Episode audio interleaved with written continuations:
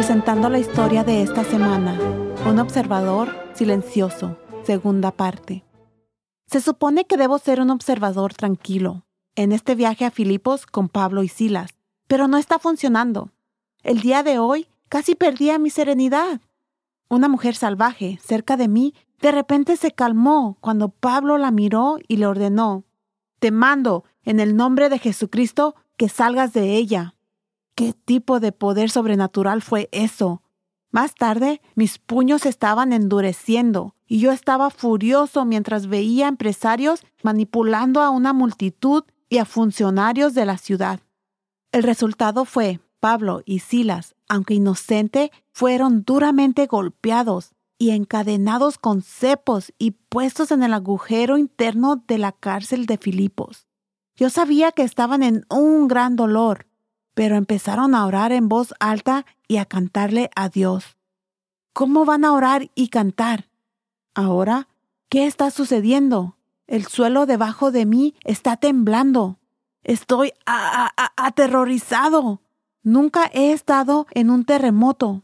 Oigo el cimiento de concreto de la prisión quebrarse. Gritos de terror me rodean. Puertas están estrellando. Cadenas están rechinando.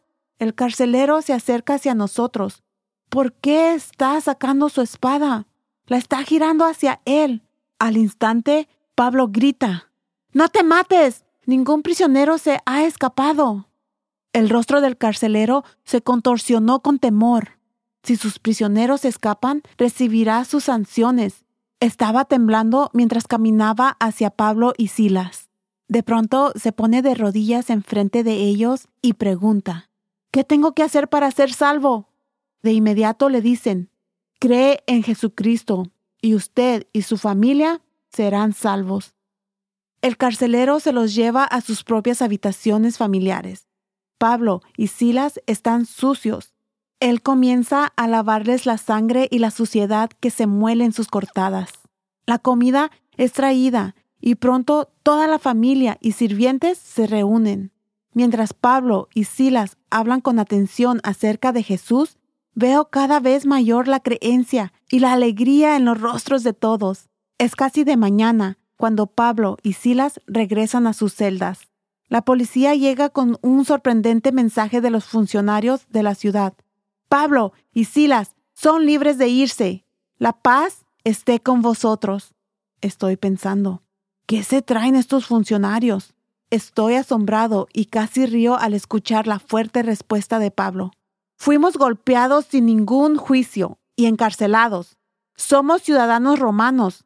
No vamos a irnos en secreto.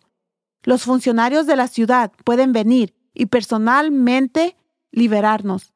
Alguien debería haber hecho su investigación mejor y aprendido la ciudadanía de Pablo y Silas.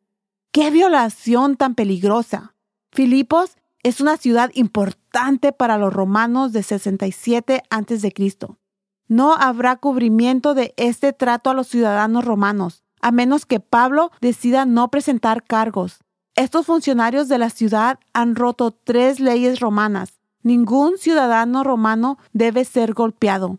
Ningún ciudadano romano debe ser encarcelado sin un juicio. Y ningún ciudadano romano será encadenado con cepos. Los funcionarios vienen rápido personalmente a liberar a Pablo y Silas. Son casi patéticamente humildes. Por favor, señores, dejen Filipos pronto. Te pedimos perdón por no saber que eran ciudadanos de Roma. Pablo y Silas aún no se irán de Filipos.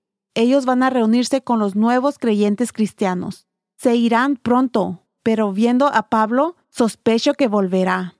Él se preocupa por la gente de aquí, soy Elena Gámez con una historia de Barbara Steiner de una historia bíblica en el libro de Hechos 16, en la que yo era observador silencioso.